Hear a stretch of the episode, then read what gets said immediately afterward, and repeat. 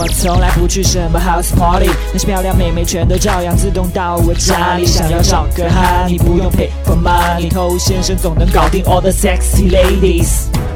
嗨，各位好，我是偷先生。肢体接触对于去发展关系，这是非常重要的一件事情，大家都知道。很多关系没有发展好，往往是因为他没有去做这件事，或者这件事情他没有做得太好，所以他的力量是不可忽视的。如果说是一个女人对男人发生肢体接触，那么它的效果会更加显著。有些女生很擅长，她有意无意的跟你发生一些肢体接触，这会让她身边的很多男性根本遭不住。回到家之后翻来覆去，忍不住的想，这个女生是不是对我有意思？就如果有女生在听这期节目的话呢，你不妨可以用这种方式去测试一些男生，看看这样之后他对你的反应会不会有一些变化。那作为一个男生来讲，当他和这个女生发生了一些肢体接触，他很显然会朝着暧昧的方向去想。那今天呢，先跟你讲一个点，你要去注意到，你最好能够分辨清楚，这对于他来说是社交模式，还是一个暧昧模式？这是什么意思呢？因为每个人。对其他人和自己身体接触的距离、尺度是不一样的。比如，有的人他可以很习惯性的和异性勾肩搭背，有些人呢，可能你不小心碰到他一下，他都觉得浑身发毛。所以你要先清楚他在正常的社交模式下和其他人的肢体接触的程度大概是一个什么水平。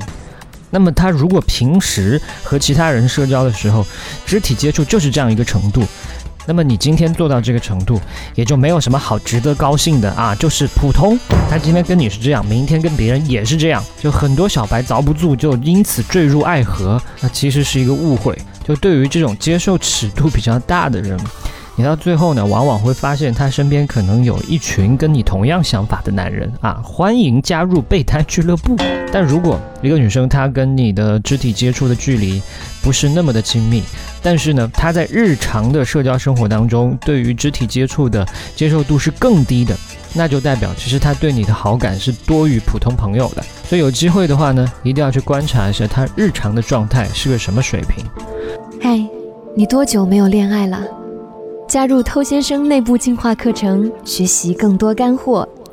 微信了解一下，b a d t o u。OK，我最近写了一本迷你电子书，叫做《恋爱偷心术》。如果还没有领取的话呢，可以去添加微信 b a d t o u 进行领取。那其他老兄弟，如果你加过工作室的微信号的话呢，直接跟他索取就可以了。好，那你刚才听了第一段呢，你可能会觉得哇，这样太麻烦了，还要去观察对比。那如果你不想这么麻烦的话呢，你倒是可以不用太在意这件事，但同时也不要因为一些肢体接触自己就心动的不要不要的。那我之前说过，肢体触碰它实际上是你们交流互动的一种延伸，也就是说，你们的互动质量良好，那么肢体接触它就会发生的自然而然，你只要没有去犯一些低级错误就好了啊，比方说表情神态提前进入紧张。动作开始变得僵硬、畏畏缩缩，不懂得循序渐进，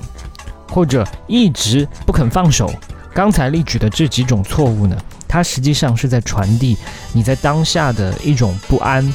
给人感觉你好像在做一件错的事情。那女生她本来就矜持，她需要你去带领她破除她的一些心理压力。那如果你都传递出你认为在做一件错的事情，那么她对这件事情的接受意愿自然也就会发生一些动摇，所以最后就会变成一件尴尬的事。在我电子书里面也有写到相应的一些部分，你可以来读一读。那最后呢，我想讲的一点就是肢体接触，它固然是一个升级你们关系的方式，但很多人呢，因此他就觉得学了几个套路就可以搞定女人，然后因为几次套路的成功就洋洋得意。但我要提醒你的是，女人她真正喜欢的，并不是你触碰她的这些方式，而是把这些方式可以运用自如的你。很多女人在看这些男人撩她的一举一动的时候，她就像一个考场的监考老师，